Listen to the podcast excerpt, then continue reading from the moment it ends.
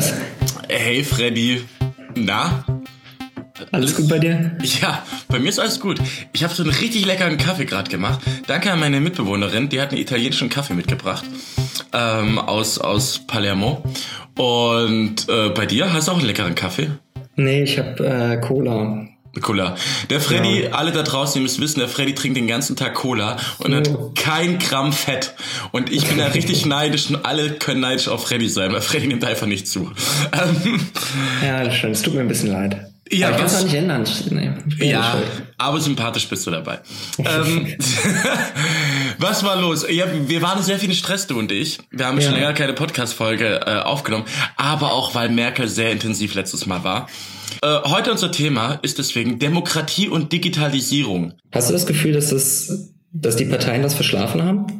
Habe ich das Gefühl, dass die Parteien das verschlafen haben. Was haben wir, was haben wir denn aktuell? Aktuell haben wir Facebook, Instagram, Twitter. Das sind halt die drei Plattformen, auf denen wir aktuell kommunizieren. Mhm. Ähm, es gibt viele MDLs, also Mitglied des Landtages und auch Mitglied des Bundestages, die, die bis heute keine anständige Facebook-Kommunikation können. Die bis heute, eigentlich musst du als Expertin und als Experte eigentlich auf Twitter aktiv sein. Wie meinte Dorobert sehr schön, äh, Twitter ist, äh, das sind nur äh, Politiker, Journalisten und Psychopathen drauf. Sie, sie, hat da irgendwo auch recht. Twitter ist meine Lieblingsplattform. Ich bin am liebsten drauf. Ähm, Instagram haben die wenigsten verstanden, da sind die gerade die jungen Menschen drauf. Ähm,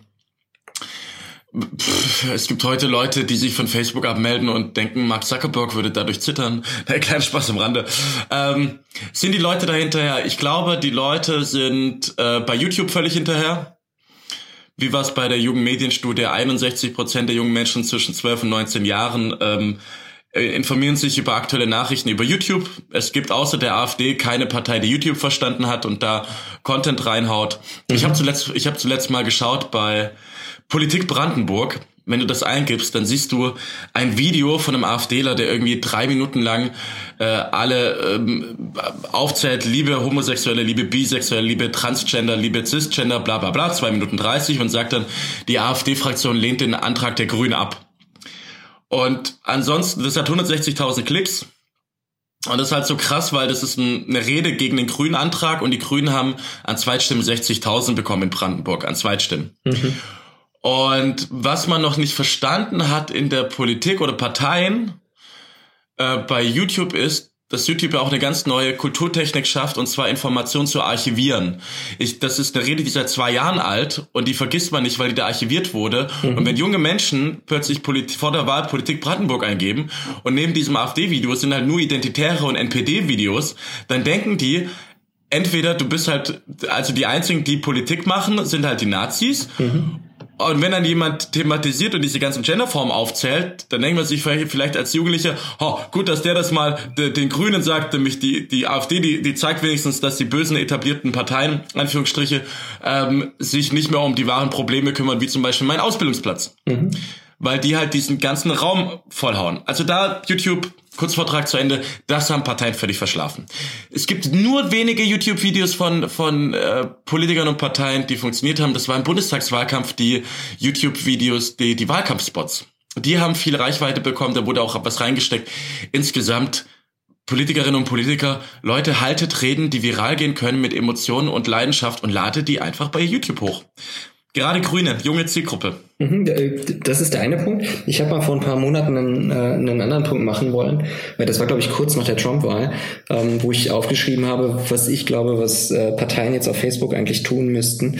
Ähm, und da ist mir ein Beispiel in die Finger gekommen von äh, einem großen Publisher aus den USA, Vox.com. Ähm, wahrscheinlich kennen das relativ viele die News und politische Berichterstattung machen, aber so als Hauptthema haben, ähm, wir hauen nicht nur raus, was gerade so passiert, sondern wir versuchen Hintergründe zu erklären. Ähm, und da gab es ja mal vor zwei, drei Jahren so diese riesige Welle von, ähm, wir müssen jetzt Videos machen als Medienhaus, weil Facebook irgendwie gesagt hat, äh, ja, wir machen jetzt auch Video, nicht nur YouTube, sondern wir können das auch ganz geil. Und wenn ihr uns geilen Content liefert, ähm, da hat Facebook, glaube ich, den Medienhäusern sogar teilweise Stellen bezahlt dafür, dass die äh, Videos produzieren. Ähm, und, und da gab es ein ganz spannendes Beispiel. Da hat Vox.com ein ziemlich langes, komplexes und echt gut recherchiertes Video zum Thema Syrienkrieg und was da eigentlich los ist, äh, was die historischen äh, Hintergründe sind und wie der Konflikt it's sich gerade so im Moment darstellt, aufgenommen. Äh, und die haben das äh, auf YouTube und auf äh, Facebook rausgeschoben und relativ schnell gemerkt, okay, so die Mega-Klickzahlen erreichen wir damit jetzt gerade gar nicht. Aber dann hat es ein paar Monate gedauert und dadurch, dass der Konflikt leider so lange schwelt und immer mal wieder in den News auftaucht, gab es dann auf einmal eine Spitze, wo wieder sich sehr viele Menschen mit dem Konflikt beschäftigt haben und ähm, dann haben wahnsinnig viele Leute dieses Video gefunden. Es hatte quasi Monate nach der Veröffentlichung deutlich mehr Aufrufe ähm, als zuvor. Und ich glaube, davon können Parteien lernen, ähm, dass es sinnvoll sein kann, nicht in tagesaktuellen äh, Content zu investieren, sondern ähm, mal zu sagen, was sind so die, zum Beispiel die wichtigen Themen, ähm, über die die SPD spricht und können wir da vielleicht ein fünf Minuten Video ähm, produzieren, wo wir das Thema Arbeit mal mit unseren Grundwerten verbinden und etwas grundsätzlicher werden und sagen, wie verhält sich die SPD eigentlich zum Thema Arbeit, was ist uns da wichtig? Ähm, das machen Parteien nicht, weil es viel Geld kostet und wahrscheinlich auch, weil das nicht sofort bedeutet, dass dieses Video millionenfach geklickt wird. Aber ich glaube, wenn man sagen würde, über einen Zeitraum der nächsten vier, fünf Jahre produzieren wir, ich sag mal, zwei Videos davon pro Jahr und haben dann zum Schluss da eine, Videothe äh, eine Bibliothek an Videos stehen, an denen Menschen, die die SPD vielleicht noch gar nicht kennen, weil sie jung sind, ähm, mal austesten können, was wollen die eigentlich, wäre das, glaube ich, super spannender Inhalt. Schönes Beispiel mit diesem Syrien-Video. Äh, das ist nämlich das, was, was glaube ich auch viele noch nicht verstanden haben. Eben dieses, wir haben nicht mehr Seppen. Seppen ist tot, das Fernsehen Seppen, sondern wir haben Netflix und wir haben YouTube und wir haben Videos, die man, die man reinstellen kann, auch wieder abrufen kann. Mhm. Ähm, zum Beispiel eigentlich muss doch Ziel von, von jetzt um das Beispiel Grüne Brandenburg zurückzukommen. Mhm. Eigentlich muss es doch das Ziel sein, dass die ersten zwölf Videos, die ich, wenn ich Politik Brandenburg eingebe, also brauche ich auch die richtigen Schlagwörter, alle nur darum gehen, ähm, deswegen ist Braunkohleabbau in Brandenburg scheiße. Deswegen ähm, brauchen wir eine, äh, brauchen wir die Reform des Bildungssystems, keine Ahnung, damit es dir besser geht in der Schule. Oder ähm, das, das, das, der, oder das muss man machen, damit mehr Arbeitsplätze in Brandenburg bestehen. Aber alles in so einem grünen Informationscontent, weil ähm, Leute suchen ja nach Informationen und ich glaube, was, was nicht verstanden ist, äh, wurde, ist, dass die, die, die, wenn ich gar keine Informationen publiziere, dann mache ich oder dann lasse ich den Raum frei für die Rechten. Ja, klar, man findet einfach nicht statt. Und das Geile ist ja auch, was ja auch immer funktioniert, ist, äh, weil, weil, weil Menschen immer fauler geworden sind durch diese ganzen Unternehmensbeiträge und Werbung geschaltete Content, Inhalte, die mir reingespielt werden, meine Timeline, immer weniger ähm, Partei, immer weniger Menschen schreiben selber etwas längeres Politisches auf. Immer weniger machen politische Positionierung. Und was man, was immer mehr funktioniert, das merke ich in meinen, meinen Evaluationsgeschichten, wenn ich Leute berate, ist, ich gebe Leuten äh, Informationen an die Hand, die sie selber verbreiten können. Als wie du gesagt hast, wie steht die SPD eigentlich zur Arbeit? Wenn du da ein gut, äh, gut produziertes Interview hast und einer pöbelt dich wieder voll, ja, die SPD hat zur Arbeit ähm, 4-0 nichts zu melden, dann kannst du sagen, doch, hier, 1 Minute 50 Video oder 2 Minuten Video. Mhm. Äh, jetzt haben wir ja ganz viel über Inhalte und die Kanäle gesprochen, auf denen äh, Politik so stattfinden muss. Ähm, aber das große Thema sind ja gerade Daten. Ähm, was ist denn deine Meinung zu Daten in der Politik? Sind die super mächtig, hilfreich? Brauchen wir die? Abschaffen, verbieten? Abschaffen, verbieten. Du hast doch zuletzt darüber was gesprochen. Kannst du gleich erzählen. Ähm, abschaffen, verbieten, nein. Ähm, ich bin ja großer Fan von Daten. Das weißt du ja. Ich liebe ja Daten über alles. Ich mache seit drei, vier Jahren auch nichts anderes, als, als Daten auszuwerten von Wahlkämpfen. Ähm, ich finde, die, die Diskussion über Daten ist in Deutschland etwas verklärt. Also irgendwie jedes Mal, wenn wir Wahlkampf machen, siehst du irgendwo die Headline, oh, die, die setzen Daten im Wahlkampf ein und alle denken, dass irgendwie durch so eine Wahlkampf-App sei das die krasseste Datengeschichte, die man da macht. Ähm, man muss halt wissen, wie ist der Datenschutz in Deutschland. Du darfst in Deutschland zum Beispiel keine Daten mit einer Person verbinden als politisches Profil. Also ich darf zum Beispiel nicht sagen, der Freddy, der, ähm, der geht immer in diese Kneipe und ist Angestellter und so alt und deswegen wählt er mit einer Wahrscheinlichkeit zu 87 Prozent die SPD. Das mhm. darf ich in Deutschland nicht machen. In den USA ist das ganz anders. In den USA ist das zum Beispiel so, dass die auch, es kommt auf den, auf den Bundesstaat auch an, dass sie auch Listen haben, wo drin steht, wen du gewählt hast. Also Democrats oder Independent oder Republicans. Ähm, und da darfst du auch politische Profile machen. Also den krassesten Datenwahlkampf hat damals Barack Obama gemacht, wo jede Person anhand von tausend Variablen ähm, berechnet wurde, in wie wahrscheinlich mit welchen Themen diese Person überzeugt werden kann, Democrats zu wählen. Also Barack Obama damals. Ja, und das, das wurde ja voll gefeiert. Mir fällt ja gerade noch ein zweites Beispiel ein, was ich äh, vor drei, vier Jahren gesehen habe, wo ich auch dachte, boah, voll cool, äh, was vor dem Hintergrund der jetzigen Debatte so ein bisschen abstrus wirkt. Ähm, das war eins von diesen Nudging-Experimenten in den ja. USA, ähm, was extrem erfolgreich war. Und zwar mit dem Trick, dass Menschen äh, Briefe er erhielten, in denen drin stand, deine Nachbarn wählen. Äh, und das hat halt ausgereicht, bei denen zu bewirken, dass sie auch zur Wahl gehen, weil sie halt mitbestimmen wollen und nicht wollten, dass nur ihre Nachbarn ähm, quasi ermächtigt sind an der Stelle. Ähm, und das war eins von diesen ganz wenigen ähm, Nudging-Experimenten, die wirklich die Wahlbeteiligung gesteigert haben. Und das geht natürlich nur, wenn man diese Wählerlisten hat, von denen du gerade gesprochen ja. hast. Aufschreiben, Freddy, das machen wir beim nächsten Wahlkampf. Es gab auch so ein anderes Nudging-Projekt, das hat ja Facebook gemacht und hat getestet, die haben angezeigt, wenn dein, wenn die Person, mit der du befreundet bist, ob die wählen war. Und das hat dazu geführt, dass auch Citrain hat das mal aufgeschrieben. Den, hau ich da drunter den Artikel. Mhm. Das Digital Mandaring hieß der Artikel, glaube ich, ähm, führte auch dazu, dass die Wahlbeteiligung erhöht wurde, weil ich quasi angestupst wurde, ähm, selber wählen zu gehen. Mhm. In Deutschland ist es aber so, dass ich glaube, das tiefste, was du an Daten machen kannst, sind äh, sogenannte Mikrogeomilieus, wo du siehst, welche Lebenswelten es gibt, die Sinusmilieus. Die werden auch, glaube ich, in österreichischen Wahlkämpfen wurden die mal eingesetzt. Wir benutzen die ja auch ganz stark, wo man ableiten kann, Korrelationen, ähm, wie welche Wahrscheinlichkeit es gibt, dass in einem bestimmten Gebiet die Menschen diese Partei wählen. Und das ist halt total geil, wenn man dann irgendwie diese Ortschaften hat und dann, das müsst ihr euch da draußen so vorstellen. Der Freddy und ich sagen dann, hier, das zeigt, dass diese, diese Menschen hier leben, also die zum Beispiel ein höheres Einkommen haben, die eventuell mehr Kulturveranstaltungen wollen. Deswegen müssen wir da dieses Plakat machen und dann frage ich den Freddy, Freddy, hey, welche Farbe passt dazu? Und welche, welche Person muss da drauf? Und dann kann man Fotobriefings danach gestalten und dann kann man die richtigen Plakate hinhängen und es funktioniert. Ich würde sogar, ich würde sogar sagen, ohne geht's gar nicht. Also ähm, ja. Design funktioniert ja immer nur dann, wenn es irgendein Ziel hat. Wenn man nicht weiß, was man, was man erreichen will ähm, und so Daten nicht hat, äh, dann kann man natürlich kein Plakat gestalten, was da draußen irgendjemandem gefällt. Also was man natürlich immer machen kann, sind so diese ähm, 0815 Dinger, die keinem wehtun, ähm, mit der Standardmessage äh, der Partei. Also keine Ahnung, die FDP kann immer sagen, äh, wir wollen Steuersenkungen. Das funktioniert immer. Da muss man sich, glaube ich, auch gar nicht als FDP überlegen, wen, wen das anspricht und wen nicht.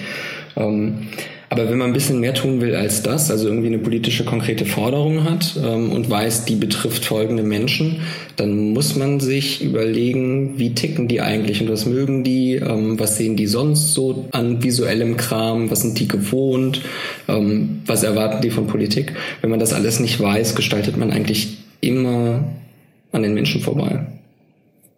Da macht man halt Dinge schön, ne? Oder das, was man selber cool findet. Aber ähm, das ist, glaube ich, wenig erfolgreich. Das Geile ist ja auch, also wenn, wenn, als wenn ich Daten auswerte, Datensätze auswerte, wo welche Menschen leben, welche Bedürfnisse die haben und so weiter. Ich muss niemals in dieser Stadt gewesen sein, um die Stadt zu verstehen. Welche Zusammenhänge gibt es dort? Und das ist spannend, das ist bei mir komplett anders. mein Lieblingsbeispiel ist, wenn ähm, angezeigt wird, da leben zusammen sozial-ökologische, das sind so vor allem ältere Menschen, das sind überdurchschnittlich viele Frauen Meistens haben die so da vorne graumelierte Haare, die, die helfen auch sehr viel mit. Und ähm, das, die klassischen äh, Gutmenschen sagt man ja so gern, ich mache das jetzt ganz platt und, und, und Schubladendenken und so weiter. Und die leben zusammen mit, mit traditionellen, das sind äh, ältere, konservative Menschen und mit Hedonisten, das sind vor allem so die Angestellten, die sich überhaupt nicht für, für Politik interessieren. Dann hast du meistens, weißt du, da ist, wenn es eine größere Stadt ist, Problem Gentrifizierung. Warum? Weil Leute mit mehr Einkommen dahin ziehen und da wird es ein bisschen hipper und die verdrängen die Leute mit weniger Geld. Und das ist halt sehr spannend, was man daraus ziehen kann. Ein Punkt noch zu amerikanischen, US-amerikanischen Wahlkämpfen. Ich finde es halt so gaga, dass gerade auch in der Debatte drin steckt, dass ähm, Trump irgendwie nur mit Daten gewonnen hätte oder sonst was. Also Barack Obama hat den krassesten Datenwahlkampf wie noch was geführt ähm, und diese ganze Maschinerie, die hatte Hillary Clinton auch. Also ich glaube nicht, dass der US-amerikanische Wahlkampf durch Daten entschieden wurde, sondern einfach, dass Donald Trump es geschafft hat, dass die ganze Zeit nur über ihn und über seinen Themen geredet wurden. ja, ähm, ich glaube, die Debatte ist total verfehlt, weil wenn man mit wie viel Stimmen waren es dann zum Schluss, die zum Electoral College geführt haben? Ja, stimmt auch. Die Hillary Clinton hat ja auch, ja. So.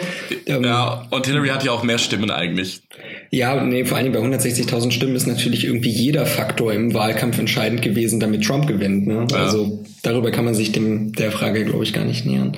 Ähm, aber ich finde gerade spannend, dass du gesagt hast, äh, du musst nicht vor Ort gewesen sein, um eine Stadt zu verstehen.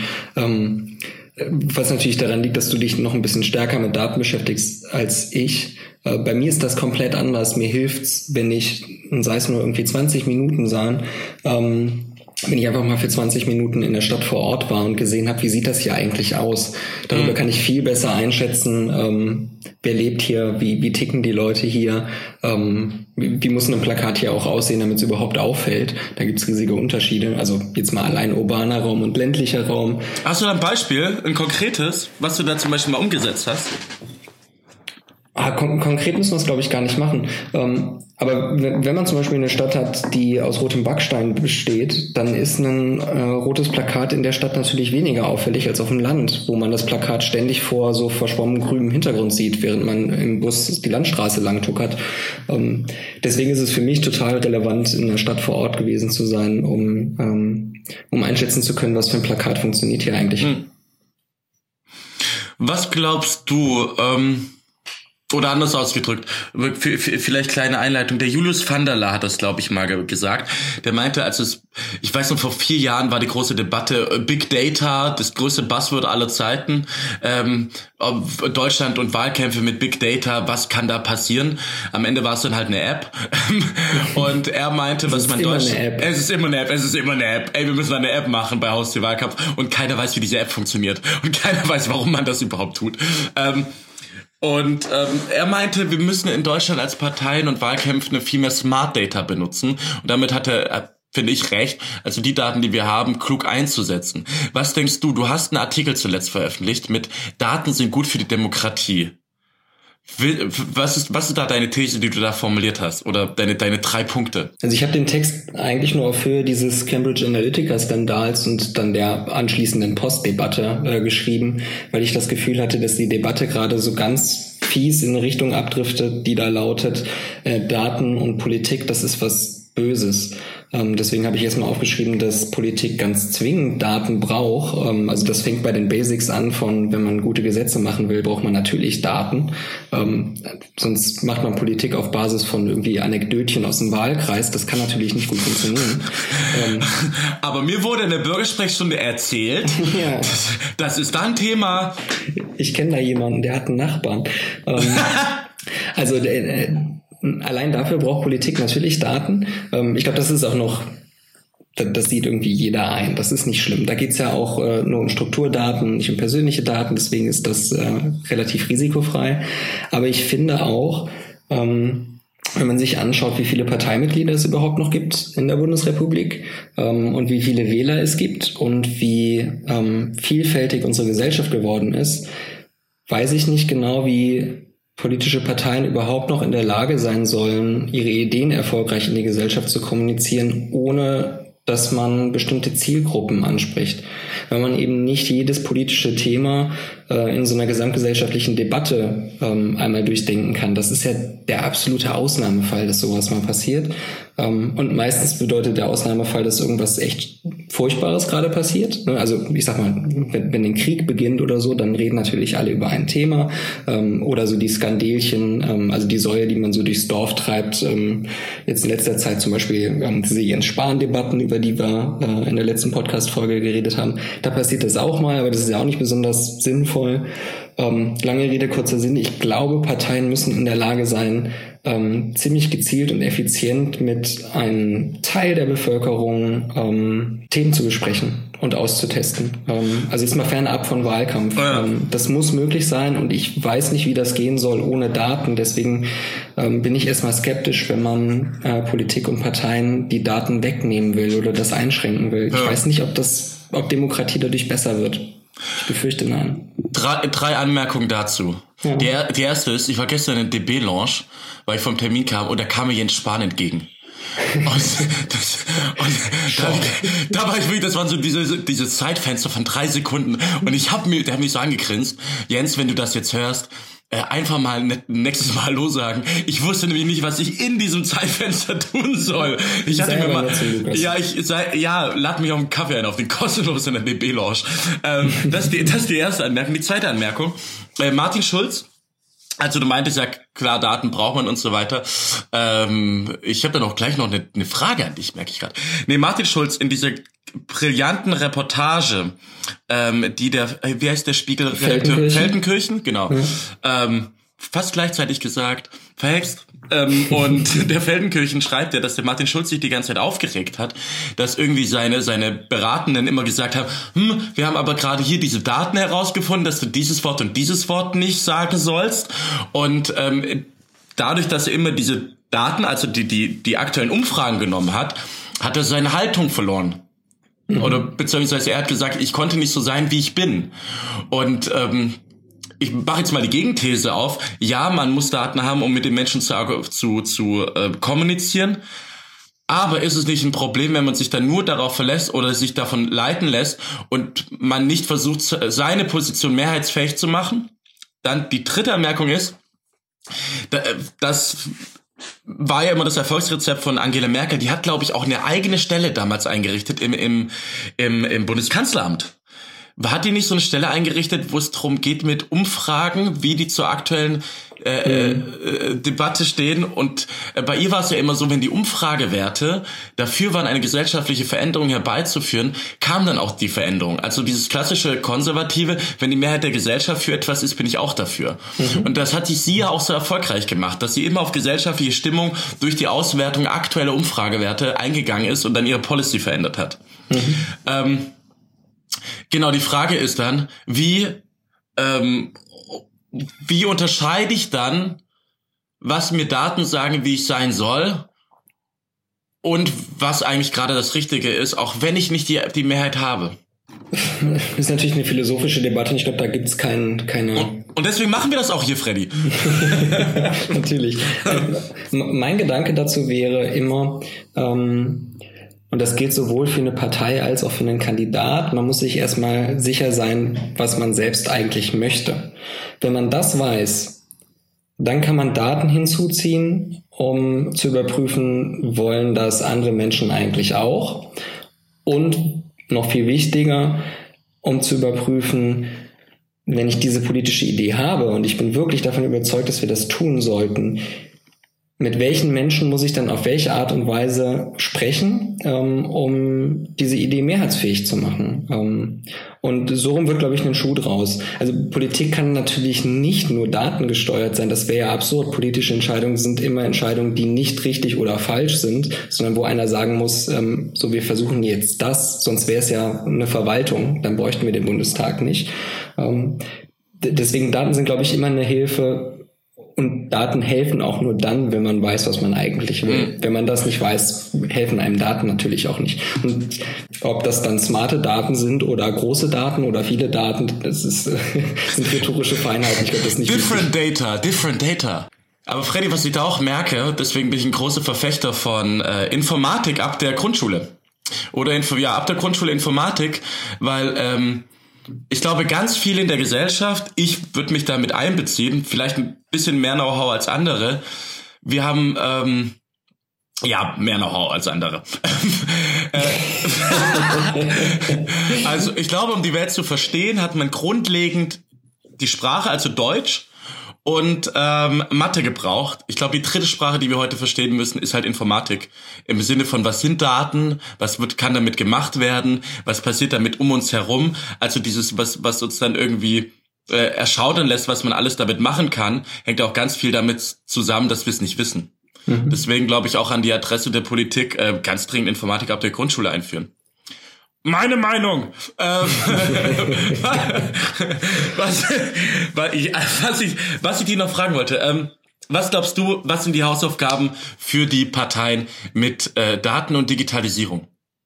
Ich find's gruselig, dass Facebook der Ort ist, auf dem Parteien ähm, viele Menschen besonders effizient erreichen können. Und ich würde mir wünschen, dass ähm, Politik nicht ganz so abhängig ist von diesem Unternehmen. Deswegen würde ich Parteien empfehlen, zu schauen, dass man selbst Daten sammelt. Natürlich in legaler Form und äh, folgend all den Regeln, die es bei uns in Deutschland gibt und äh, die kommen ähm, um sich einfach ein bisschen frei zu kämpfen von dieser Plattform, ähm, weil es ja nicht ausgemacht ist, dass Facebook äh, unendlich lange existiert und oder ob Facebook nicht irgendwann mal sagt, boah, dieses ganze Politikthema, das ist aber ganz schön stressig. Die wollen da irgendwie alle ständig was von uns, diese Politiker und jeder in jedem Land was anderes.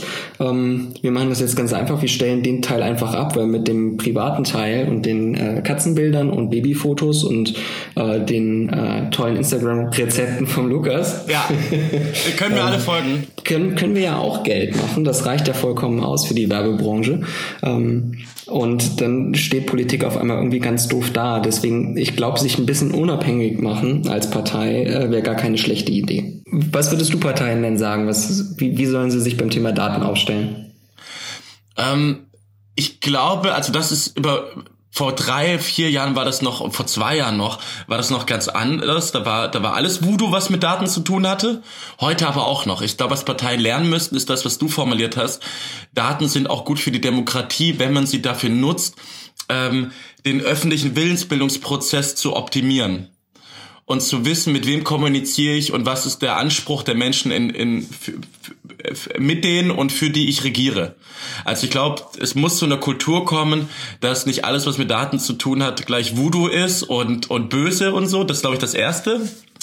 Und das andere ist eine digitale Infrastruktur aufbauen. Also wie du meintest, E-Mails. Guckt, dass ihr endlich mal die E-Mails von all euren Leuten habt.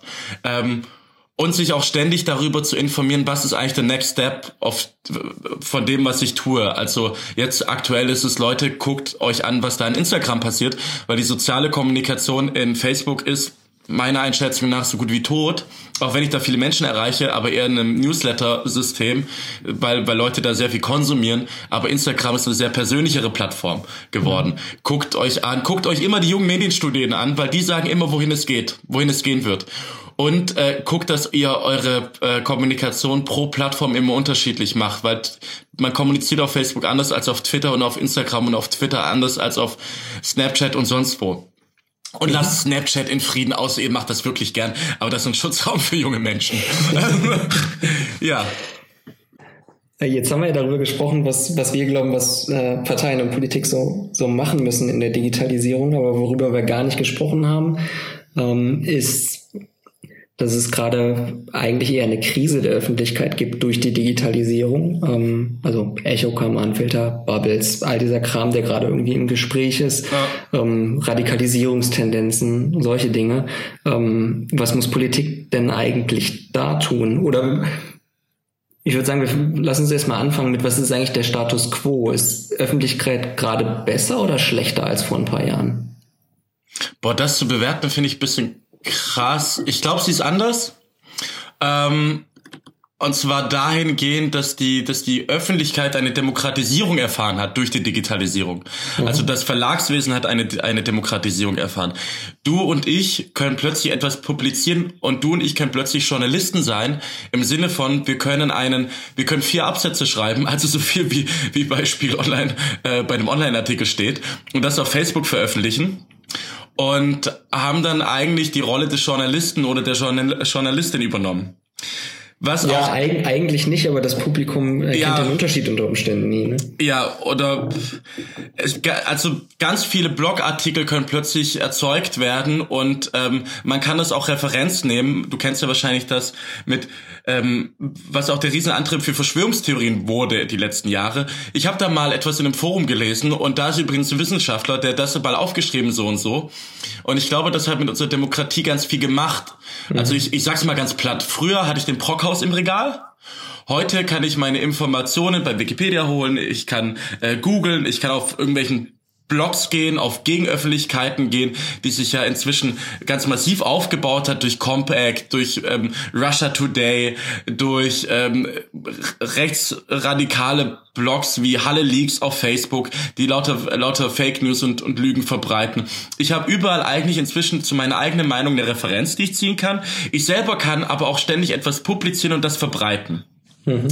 Und was verloren gegangen ist, ist die Gatekeeper-Funktion. Also die Funktion, dass jemand sagt, ja, das wird veröffentlicht oder nein, das wird nicht veröffentlicht. Also früher konnte äh, de, de, die Journalistin vor Ort konnte sagen, nein, den rassistischen Leserbrief, den drucken wir nicht ab. Heute kann Rassist auf Facebook etwas Rassistisches ähm, publizieren, also veröffentlichen, und schon ist es da mit einem Mausklick. Was ist uns denn lieber? Ähm, Was ist dir lieber? Das uns ist ja Mir fies. lieber, mir ist am liebsten eine starke Öffentlichkeit.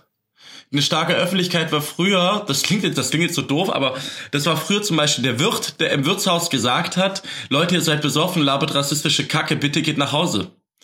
Ähm, ich glaube, es hat, was sich entwickelt hat, ist, bevor Donald Trump gewählt wurde, hat die ganzen Kommentarspalten in unseren Echokammern, deine und meine Echokammern sind ja zum Beispiel die Kommentarspalten von Spiegel Online, von Tagesschau, von der Süddeutschen. In unsere Echokammern sind diese ganzen Rechten rein und haben die ganze Zeit, egal unter welchem Artikel, haben drunter gepostet, die Flüchtlinge sind schuld und ähm, das liegt an, an dem an dem Anführungsstrichen Austausch und bliblablub und sind quasi in unsere Echokammer rein und haben dadurch den Diskurs massiv nach rechts verschoben. Also es gab ja mal eine Studie vom Monitor, die gesagt hat, ähm, dass ähm, 56 Prozent oder 54 Prozent war es, glaube ich, aller Talkshows von ARD und ZDF AfD-Themen waren. Also Islamisierung, ähm, Geflüchtete, Terror und so weiter. 0 Prozent zu Klimawandel, 0 Prozent zum VW-Skandal, 0 Prozent zu Bildung. Und viele Journalistinnen und Journalisten haben sich dadurch beeindrucken lassen, auch durch den ständigen Vorwurf, ähm, ihr berichtet nicht über unsere Themen.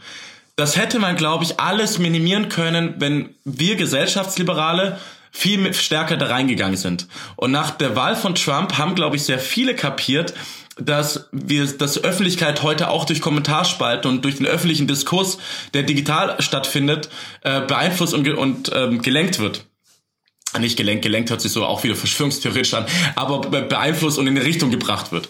Mhm. Und was ich mir wünsche, ist, dass genauso wie bei einem Marktplatz, wenn da jemand rassistische Scheiße erzählt oder auf der Straße rassistische Scheiße erzählt, dass da auch jemand einschreitet und sagt, das ist rassistische Kacke. Was okay. mir, was mir aufgefallen ist, ist, dass nach der Wahl von Donald Trump immer mehr Leute, also Leute kapiert haben oder wir kapiert haben, scheiße, hier, hier passiert was. Mhm. Also die öffentliche Meinung wird heute auch in sozialen Netzwerken entschi äh, entschieden. Mhm. Heute informieren sich 27 Prozent der Menschen in Deutschland über aktuelle Nachrichten in, in sozialen Netzwerken. Also für jede vierte Person da draußen wird die Wirklichkeit in sozialen Netzwerken konstruiert. Mhm. Das bedeutet, was ist besser, was ist schlechter? Ich glaube, am besten, egal in welcher Form, ist eine starke Öffentlichkeit und das hört sich jetzt pathetisch an, eine starke Zivilgesellschaft, die auch einschreitet, wenn in Kommentarspalten Leute rassistische, sexistische, homophobe, antisemitische Scheiße rein äh, schreiben und man sagt, so geht es nicht. Gibt es gute Beispiele für, äh, wie die Initiative Ich bin hier, ähm, die da wirklich reingeht und ich glaube, das hilft halt viel mehr als diese ganze Initiativen, die immer bloß sagt, äh, wir sind Vielfalt und bunt. Ich glaube, ähm, das... Was machen die denn? Ähm, ich bin hier, oh, ja, das kann ich erklären. Ich bin hier als eine Initiative, die dafür sorgt, das sind 30, 40.000 Leute in einer Facebook-Gruppe, die regelmäßig Artikel reinposten und sagen, Leute, da findet wieder äh, rassistische Pöbelei und Hetzerei statt. Bitte geh, ähm, helf mir oder lass uns da zusammen reingehen, um den Diskurs zu versachlichen. Mhm. Ähm, funktioniert das? Bei vielen Fällen funktioniert das sehr gut. Ähm, ich finde ja eine andere Technik viel geiler. Äh, und zwar gibt es ein norwegisches Blatt, ich glaube, das ist von, von den öffentlich-rechtlichen. Bin mir, bin mir nicht sicher, kann man nachgucken.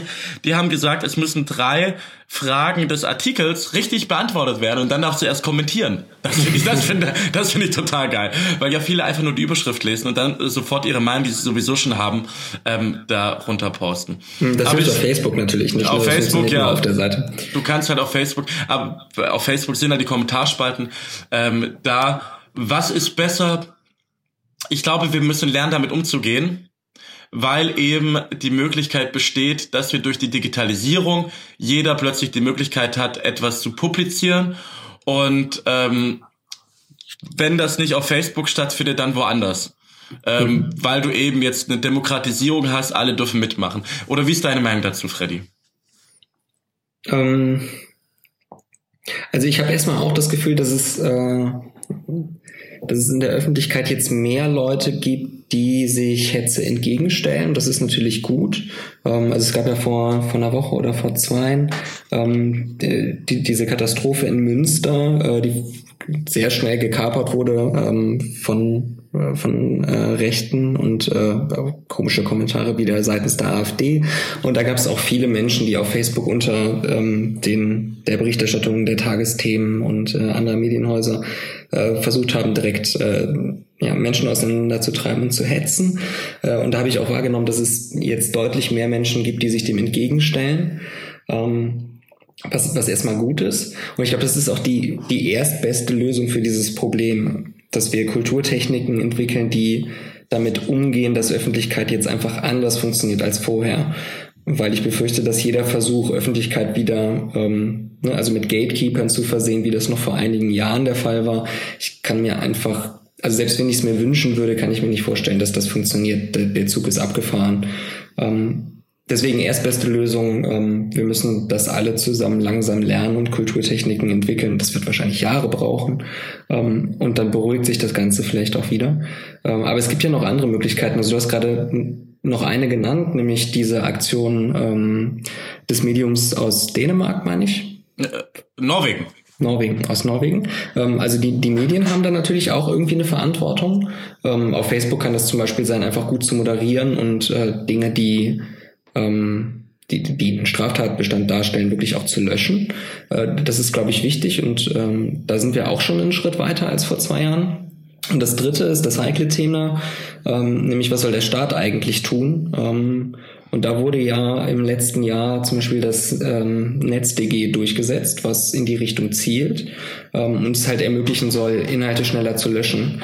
Und da ist man dann natürlich sehr schnell äh, in der Debatte, ähm, wer bestimmt da eigentlich, was runtergenommen werden soll und was nicht und wer führt das wie aus und ähm, birgt das nicht Potenzial ähm, zum Missbrauch. Äh, das beste Argument, was ich da immer kenne, ist, ähm, sich vorzustellen, unserer jetzigen Bundesregierung trauen wir da vielleicht noch irgendwie zu, dass das alles super gehandhabt wird. Ähm, aber sowas wie ein Donald Trump kann bei uns ja theoretisch auch mal passieren. Und wollen wir dann, dass der Staat sowas noch so stark reglementieren kann oder nicht? Das Argument ist so ein bisschen fies, weil man das ja eigentlich gerade verhindern will durch sowas wie eine NetzDG. Also ist die Debatte so weit ähm, abdriftet, dass irgendein Populist sehr leicht in die Macht kommt. Ähm, aber ich glaube, man muss da mal drüber sprechen und sich Gedanken zu machen. Was hältst du von dem Netzwerkdurchsetzungsgesetz? Äh, wir haben es nochmal nachgegoogelt. Ich habe fürs ähm, Netz, Netzdurchsetzungsgesetz. Ähm, was hältst du da, davon? Persönlich. Also findest du das gut, dass äh, die Politik jetzt, das ist ja eine Regulierungsmaßnahme, mhm. meines Wissens so ziemlich die erste gesetzliche, was soziale Netzwerke angeht, also Twitter und Facebook. Ist die eigentlich auch bei Instagram? Das betrifft äh, keine bestimmte, keine bestimmte Plattform oder keinen Kanal. Ja, aber die müssen das ja umsetzen. Also ich muss ja eine Funktion Ach so, haben. Ob es auf Instagram ja, auch umgesetzt wird, weiß ich nicht. Ich weiß auch nicht, weil Instagram ist halt auch so eine Liebekommunikation. Das sind liebe Menschen, die, die, die sind nett zueinander, äh, weil die Bilder auch alle so schön sind mit schönen Filtern. Ähm, ja, das stimmt. Also ich kann dir mal im Vorlauf sagen, was ich davon halte. Ich finde natürlich, da gibt's Sachen, die, die, es gibt viel Beschwerden, dass wird sofort was gelöscht, obwohl das ja nicht so gemeint war. Ich glaube, Heiko Maas hatte selber mal einen Tweet, der da gelöscht mhm. wurde. Ähm, ich persönlich finde es aber total notwendig, weil genauso wie ich es notwendig finde, dass eine Polizei einem Typen, der rassistisch rumpöbelt auf der Straße und bei Facebook und Twitter kannst du ja ähm, sehr viel psychische Gewalt anwenden auf äh, der Straße rassistische Überfälle können auch durch Worte, können durch Taten gehen, aber du hattest kaum Möglichkeiten, die anzuzeigen. Äh, du, oder du hast es gemacht auf Facebook und dann kam irgendwie eine Woche später irgendwie mal was zurück. Mhm. Und deswegen finde ich das als ersten Ansatz, etwas zu machen. An sich brauchst du eine europäische Lösung ähm, dafür, finde ich. Aber als ersten Ansatz, zum Gesetz rauszuhauen und zu zeigen, dass das, der, das Primat des Staates ist hier und und das, das ist jetzt so ein böses Wording, aber es ist kein rechtsfreier Raum und ihr Nazis und ihr Rechten und ihr, ihr, ihr, ihr Hate Speech Leute, wir können auch was gegen euch machen und dann kriegt ihr auch Bußgelder dafür und kriegt auch Ärger und hier wird auch mal was gelöscht, finde ich erstmal richtig. Mhm. Siehst du das auch so? Ja, ähm, also ich, ich schaue mir dann auch mal sehr gerne ähm, an, was für eine Kritik an solchen Gesetzen aufkommt. Ähm, Deswegen habe ich die soeben auch mal explizit zitiert. Das, der Teil ist, glaube ich, auch wichtig. Ich bin da aber auch so ein bisschen pragmatischer und eher eingestellt wie du. Ich habe das Gefühl, dass ähm, diese veränderte Öffentlichkeit uns gerade komplett überfordert und bei uns ist eingeschlossen auch die Politik. Ähm, und deswegen finde ich alle Initiativen, die irgendetwas versuchen, also sei es in den Parteien, äh, die sagen, okay, wir machen jetzt mal eine App oder wir führen äh, ein Online-Voting für irgendwas ein oder sei es sowas wie das NetzDG. Ähm, das finde ich erstmal alles begrüßenswert, weil wir halt noch nicht genau wissen, was wir eigentlich tun müssen, damit die Öffentlichkeit wieder ein bisschen produktiver wird, als sie das, äh, ich sag mal, vor zwei Jahren ungefähr war. Und ich glaube, der einzige Weg, um dorthin zu kommen, ist auch Dinge mal auszuprobieren. Und das Argument, das kann aber missbraucht werden, ähm, lasse ich dann erstmal nicht gelten, weil der, der Missbrauch muss natürlich eingeschränkt werden, aber das passiert dann später an einer anderen Stelle. Ähm, mit dem Argument kann man halt jede Regulierung ja. wegwischen. Ne? Und die Leute haben auch immer gesagt, ja, man kann Facebook halt nicht regulieren, ist alles irgendwie viel zu mächtig und äh, ist ja auch ein US-Unternehmen, was soll man denn da tun? Äh, ja, da, dafür ist aber halt Politik da, dass sie sagt, machen wir jetzt aber. Mhm. Also ne, dafür haben wir sie. We weißt du, was mich stört? Ja, erzähl. Ich, ähm, die Leute, die sich so richtig gut auskennen mit diesen Themen in der Netzszene. Oh ja, die nörgeln ähm, bei allem rum. Ja, und es ist Häme inzwischen. Ja, Häme, so die Politiker können nichts. Die sind alle so glaub, doof. Das ist echt nicht hilfreich. Also nee. dann, Natürlich ist an einem NetzDG wahrscheinlich nicht alles richtig, so wie wahrscheinlich an jedem einzelnen Gesetz, was durch den Bundestag durchgelaufen ist, nicht alles richtig ist.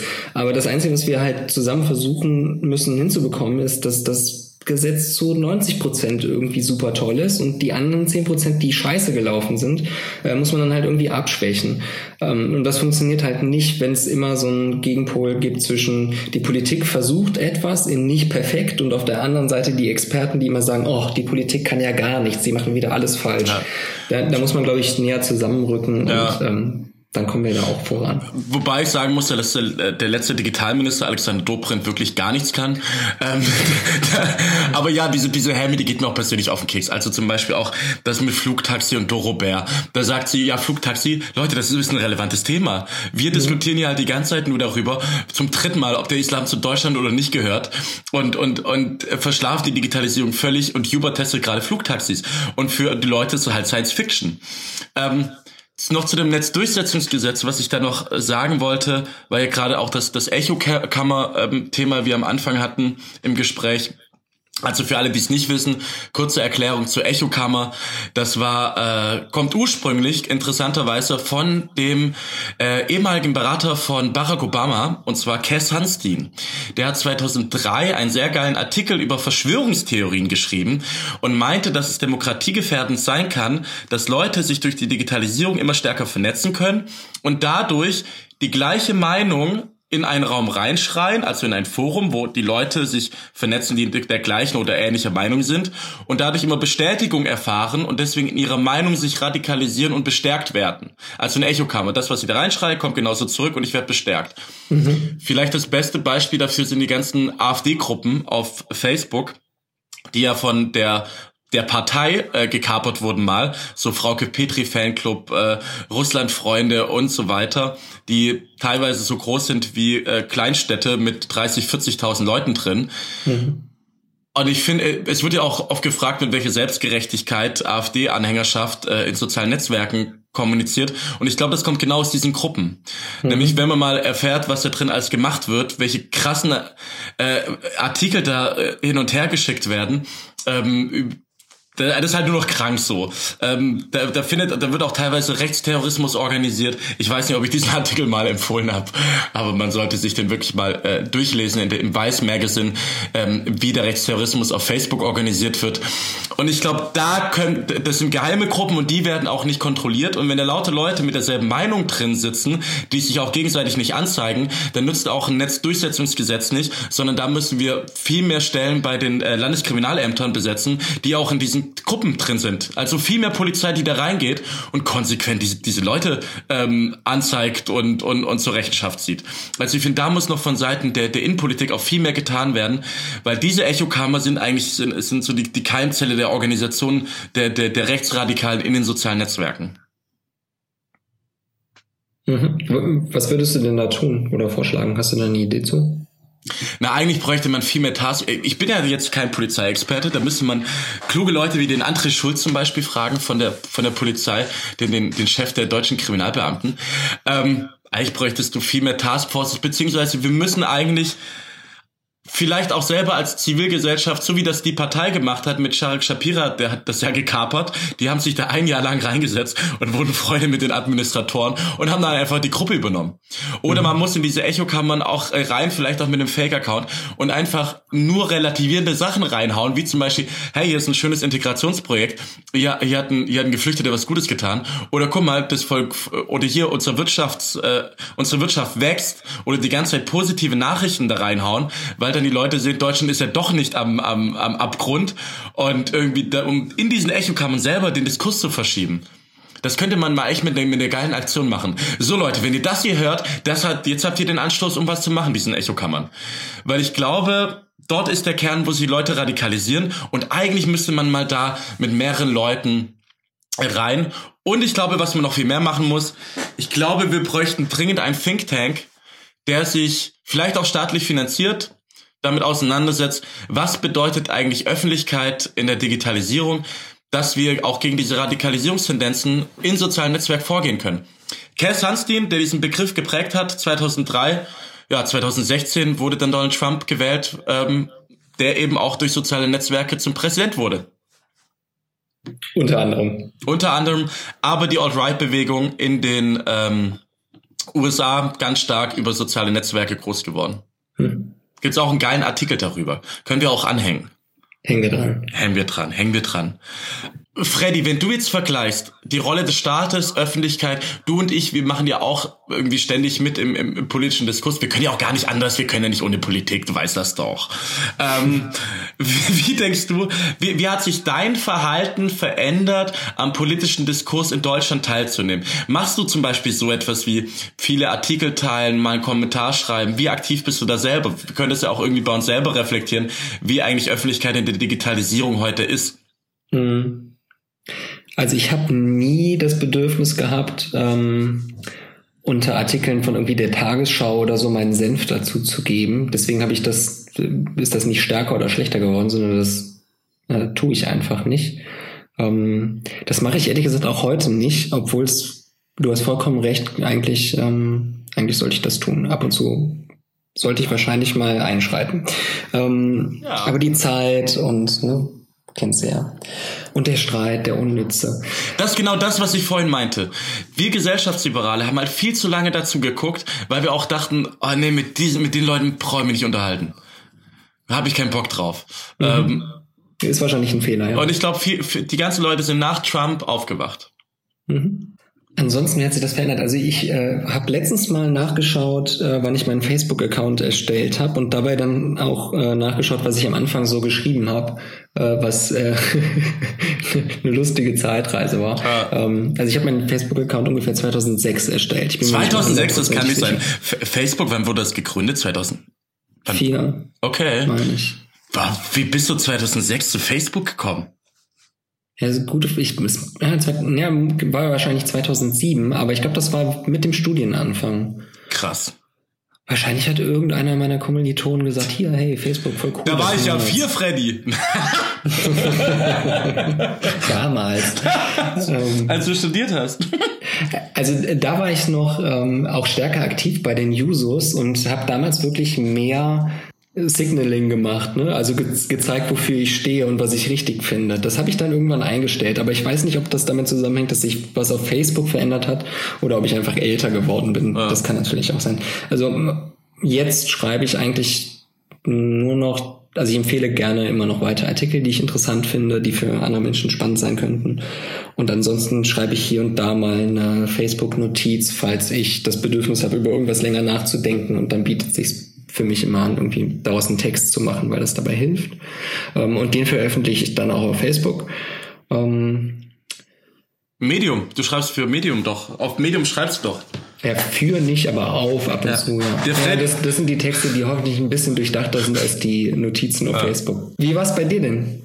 Ich habe zuletzt lustigerweise, das finde ich eine geile Funktion bei Facebook, die einem diese alten Facebook-Einträge wieder reinspülen. Da habe ich diesen Beitrag bekommen, ähm, der Wille weiter zu schlafen war dann doch stärker als zum Sportunterricht zu gehen.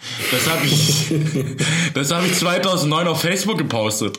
Das, das fand ich dann schon sehr, sehr lustig, als wie man früher da kommuniziert hat, während man heute sowas Soziales gar nicht mehr teilt, weil ich glaube auch die Plattform älter geworden ist. Wir sind professioneller geworden und wir benutzen ja irgendwie auch unsere Außenkommunikation immer, immer stärker dahingehend, wir müssen professionell sein, weil wir halt auch irgendwo arbeiten, ne? Ähm, wie, was mache ich? Ich bin ja voll aktiv. Ich bin ja voll das Schnitzelkind. Ich äh, bin voll auf Twitter, diskutiere sehr viel mit Leuten auf Twitter. Auch sehr viel mit Trollen mache ich sehr gerne. Ich, ich ironisiere die. Ich schreibe auch einfach mal gerne Nein. Wenn irgendjemand Scheiße, Scheiße labert, dann, weil ich keine Zeit habe, schreibe ich einfach Nein, Punkt. Dann drehen die richtig durch, das ist richtig lustig. Und dann schreibe ich nochmal Nein. Und das, das ist, das eine schöne Strategie, ja, dass es effizient ist. Das ja, ja, und, und ich finde, du musst halt auch einfach zeigen, da sagt jemand Nein. Das ist wie wenn irgendwie die Mutti sagt, Nein. Das darfst, ich möchte das nicht. Du sollst das, das nicht tun. Das wäre so ein schönes äh, libertäres Meme. Ja, nein.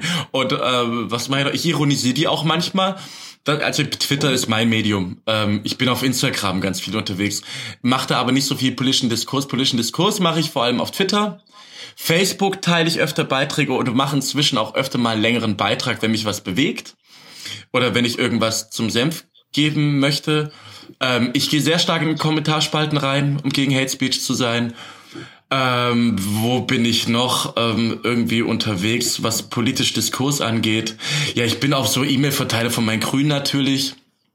Ich mache auch Umfragen, mache ich mit, wenn es darum geht, für welche, welche Partei findest du gut. Mhm. Ähm, da mache ich mit. Ähm, was kann man denn sonst noch politisch machen? Ja, das sind so, glaube ich, die Dinge, wo ich eigentlich, ich, ich bin meine meistbesuchteste Seite ist wahlrecht.de, glaube ich. da bin ich schon alle zwei Tage drauf oder so.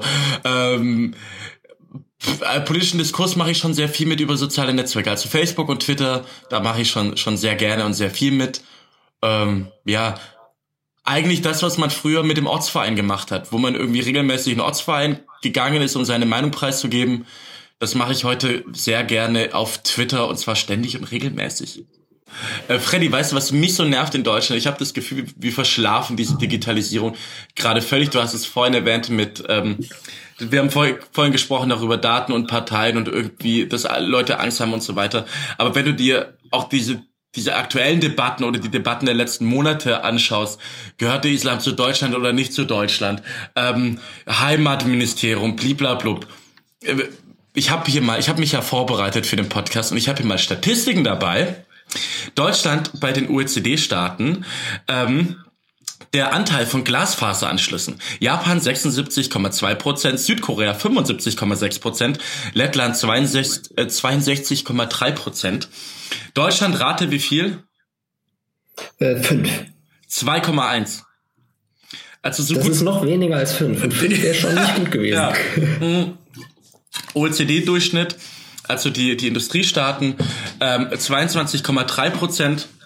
Auch äh, die Europäische Kommission hat Deutschland ähm, bei den europäischen Ländern haben wir Platz 28 von 32 belegt bei den bei der äh, Versorgung mit mit mit Breitbandausbau. Glaubst du genauso wie ich, dass wir den Trend in Deutschland verschlafen? Ja schon verschlafen haben. Ähm, ich hoffe, das kann man noch aufholen. Nee, ich, ich, bin mir ziemlich sicher, das kann man auch noch aufholen. Aber ja, man muss jetzt einfach mal feststellen, also bis jetzt haben wir das, das Thema verschlafen. Die ganzen Fragen, die wir soeben behandelt haben, das sind ja alles Fragen, die wahnsinnig schwierig zu lösen sind für Politik und wo wir beide ja selber auch noch nicht sagen können, man muss ABC machen, dann wird alles gut. Ähm, sondern das ist so ein gesellschaftlicher Umbruch, der einfach ein paar Jahre dauert und ähm, da wird so Feedback-Loops geben zwischen Politik und was da so passiert. Aber das Thema Breitbandausbau, das ist ja jetzt echt nicht vom Himmel gefallen. Also das wäre was gewesen, was man politisch längst hätte lösen können.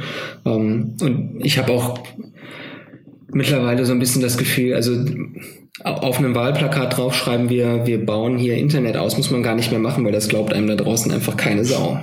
Ja, und es ist auch so ein Buzzword geworden. Also wir sind für Digitalisierung. Ich glaube, Angela Merkel hat vor vier Jahren bei ihrer ich weiß nicht, ob es die Regierungserklärung war, aber zum Amtsantritt hat sie gesagt, äh, dass im Jahr 2018 alle schnelles Internet haben werden.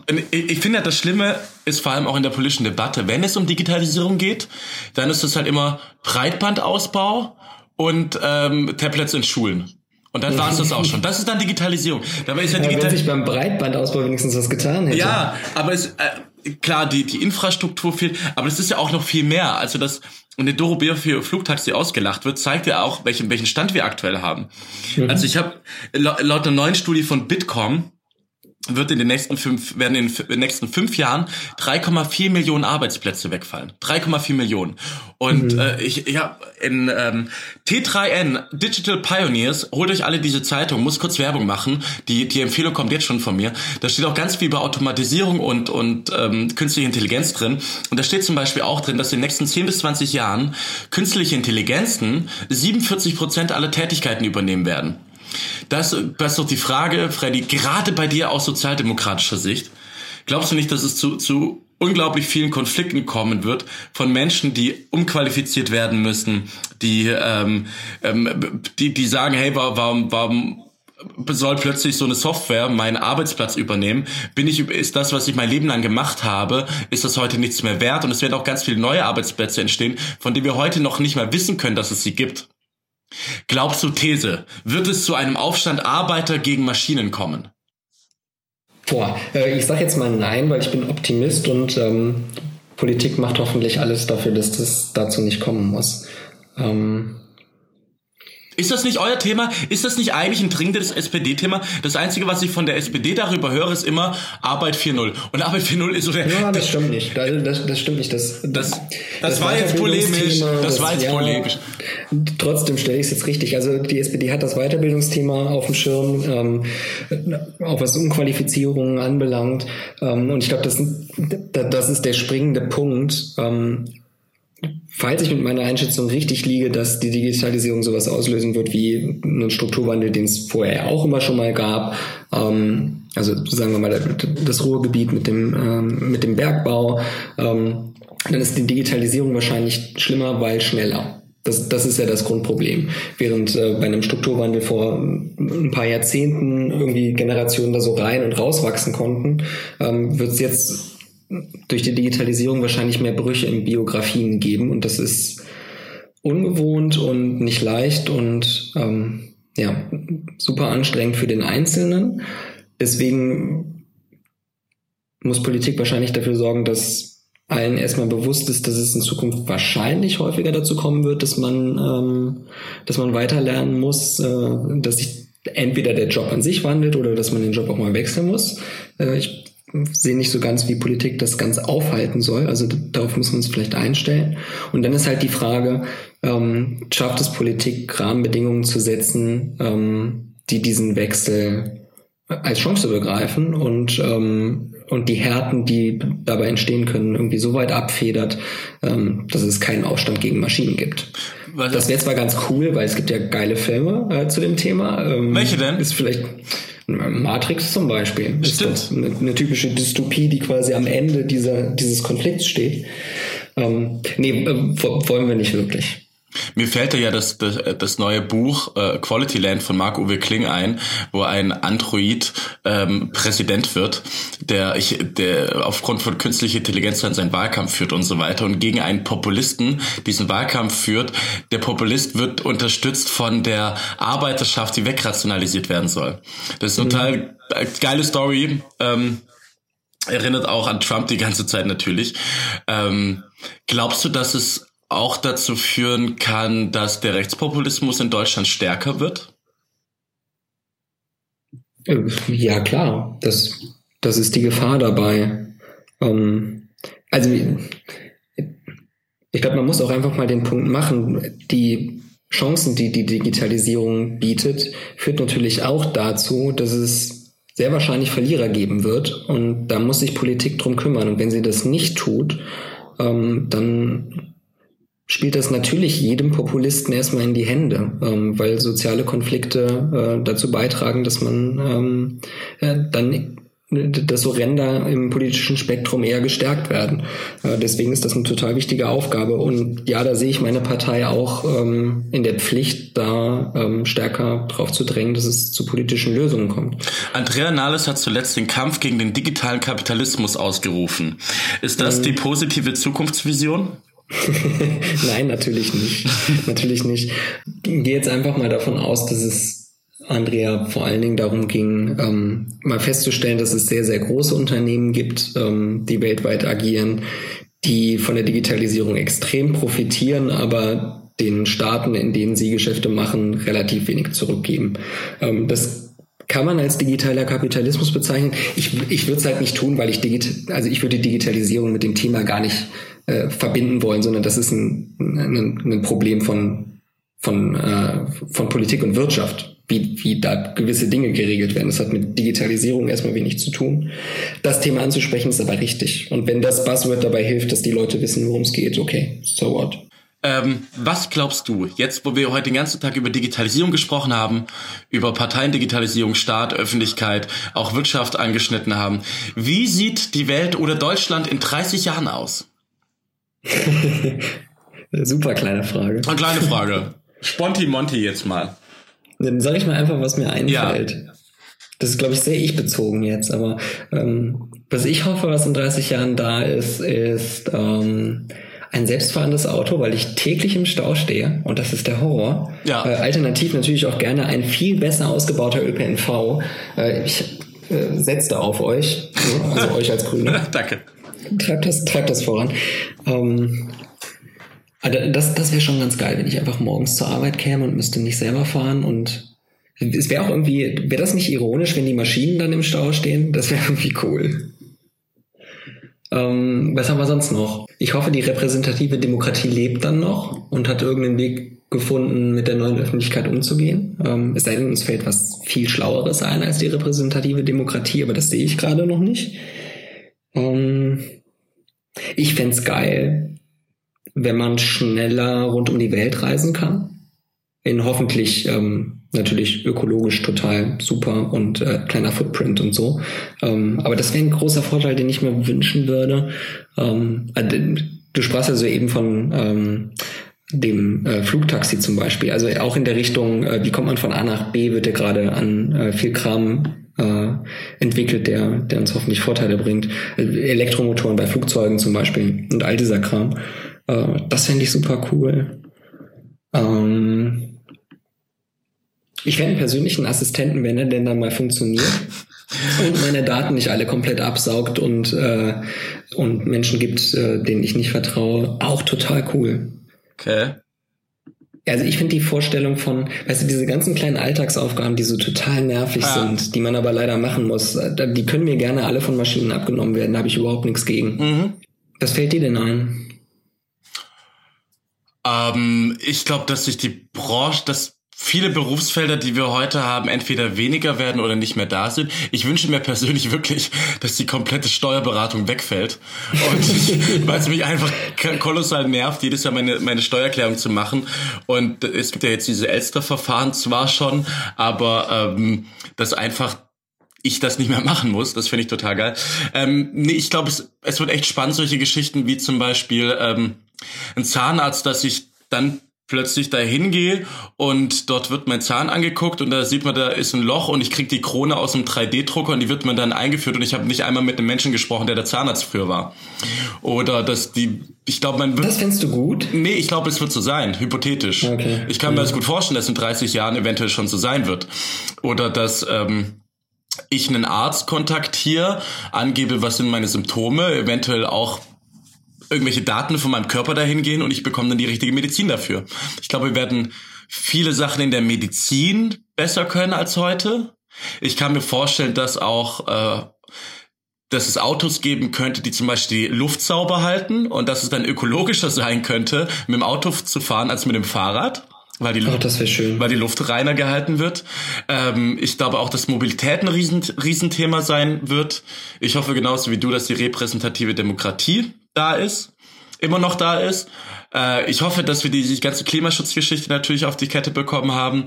Ich hoffe vor allem, dass ähm, jetzt unabhängig von Digitalisierung, dass Digitalisierung vielleicht auch dazu geführt hat, dass die Menschen oder dass die Staaten sich nicht mehr so sehr auf den Nationalstaat fokussieren oder denken, der Nationalstaat kann die Probleme lösen, sondern dass die Digitalisierung auch gezeigt hat, dass wir eine Globalgesellschaft sind und globale mhm. Probleme global gelöst werden müssen.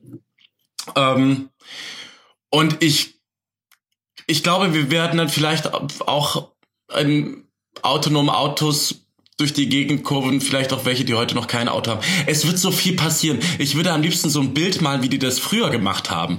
Einfach mal sich, wir haben jetzt beide gerade spontan geantwortet, so ein Bild malen, was sie dann später irgendwie äh, zeigen können. Hier, oh, der Lukas Gerritz, der hat damals gesagt, so sieht das aus. Und die Hälfte ist in Wirklichkeit geworden. So, das finde ich ganz gut.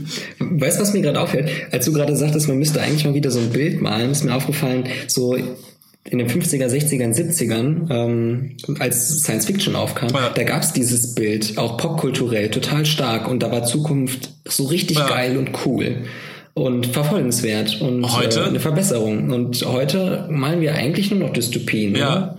Auch diese also Black Mirror, ich meine, so eine, ja. eine komplette Serie über nichts anderes als es wird alles scheiße. Oder da gibt's auch, ja, da gibt's auch diesen einen Film, wo man irgendwie so einen Androiden herstellt. Ich glaube, so eine Frau, die dann irgendwie so voll die Stalkerin ist und so und, und alles, was irgendwie, ja, Roboter ist per se böse.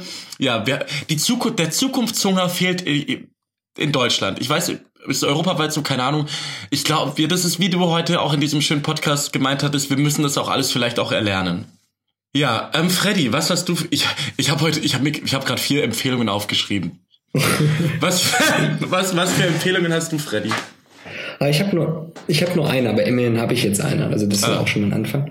Ähm, ich habe heute ein Interview gelesen äh, von einem Autor, der das Buch rausgebracht hat mit dem Titel The Efficiency Paradox. Ähm, das ist beim Thema Daten und Digitalisierung ganz spannend, ähm, weil er in dem Buch beschreibt, dass ähm, diese ganze Automatisierungstechnik und der Umgang mit Daten, der alles besonders effizient macht, ähm, nicht der einzige Effekt ist, den wir im Blick haben sollten, ähm, sondern und da wird der Kreative in mir wach, um Dinge zu optimieren und besser zu machen, braucht immer erstmal jemand eine Idee, was man eigentlich machen will. Ähm, und das sollte man in Zukunft wieder stärker mitdenken. Und ähm, eben nicht nur darauf achten, dass alles besonders effizient wird. Äh, und das Buch heißt The Efficiency Paradox. Das Interview ist auf theverge.com, äh, packen wir in die Show Notes äh, und beleuchtet den Aspekt, den wir heute quasi fast außen vor gelassen haben. Cool. Ich, ich, ich habe auch ein Buch dabei. Und zwar, was mich damals zur Digitalisierung gebracht hat, ähm, war das Buch Silicon Valley. Das war ist von Christoph Käse, dem äh, Executive von Springer, der damals ein Jahr in Ding war in, in ähm, im Silicon Valley und aufgeschrieben hat, was da eigentlich passiert. Und der ist da rein und hat ein geiles Buch darüber geschrieben, was mich lustigerweise dann auch dazu gebracht hat, ähm, meine Masterarbeit später über die Erfolgsfaktoren der Gründerstandorte Berlin und Tel Aviv zu schreiben. Und der hat heute auch, der hat auch ein Buch, ein Nachfolgebuch geschrieben, das heißt, ähm, das geht über die Digitalisierung von Deutschland. Was ich noch empfehlen kann, ist die aktuelle Ausgabe der T3N. Ich weiß nicht, ob man das T3N oder 10 nennt. Ähm, ich glaube, man darf beides. Man darf beides. Okay, cool. ja, Digital Pioneers steht viel über künstliche Intelligenz und Automatisierung drin. Ähm, dann noch eine Empfehlung, das hängen wir hier auch dran. Das geile Interview von Emmanuel Macron. Sascha Lobo hat auch eine Kolumne darüber geschrieben, wo er meint, durch dieses Interview merkt man, scheiße, das hätten wir hier in Deutschland auch gerne. Einen zukunftshungrigen ähm, ähm, Präsident, der Bock auf Zukunft hat. Und ich habe noch bei künstlicher Intelligenz, habe ich einen schönen Podcast gefunden, den ich mir zuletzt reingezogen habe. Ähm, bei Digital Kompakt kann man den finden. Und der wird... Ähm, Der wird gemacht von Fabian Westerheide und äh, Joel Kaczmarek. Ich hoffe, ich ähm, äh, ich, ich habe das richtig ausgesprochen. Und es ist wirklich ein hochinteressanter Podcast, der auch total Spaß macht zu hören. Die erklären einem das einfach und man nimmt davon viel mit. Ja, das sind meine, meine Empfehlungen von heute. Cool. Cool. Freddy, es hat mir heute wirklich richtig, richtig Spaß gemacht, mit dir über die Digitalisierung zu reden.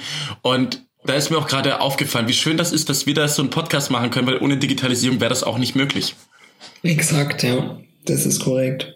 Gut. Und ihr da draußen, wenn ihr irgendwelche Tipps und Tricks habt oder irgendwelche Wünsche, Anforderungen oder sonst was, schreibt das uns, schickt das uns. Wir haben schon viel Feedback bekommen. Äh, immer nett, weil wir nette, nette Zuhörerinnen und Zuhörer haben. Ähm, und gerne auch den Podcast verbreiten und teilen. Ja. Freddy, es war mir eine Ehre. Ich wünsche dir noch einen, ähm, einen wunderschönen Samstagabend, wünsche ich dir. Oh ja, zur Abwechslung mal mit Sonne jetzt. Ja, hier. mit Sonne. Mach's gut, Freddy. Grüße an zu Hause und so. Ciao, Luca. Ciao, Freddy.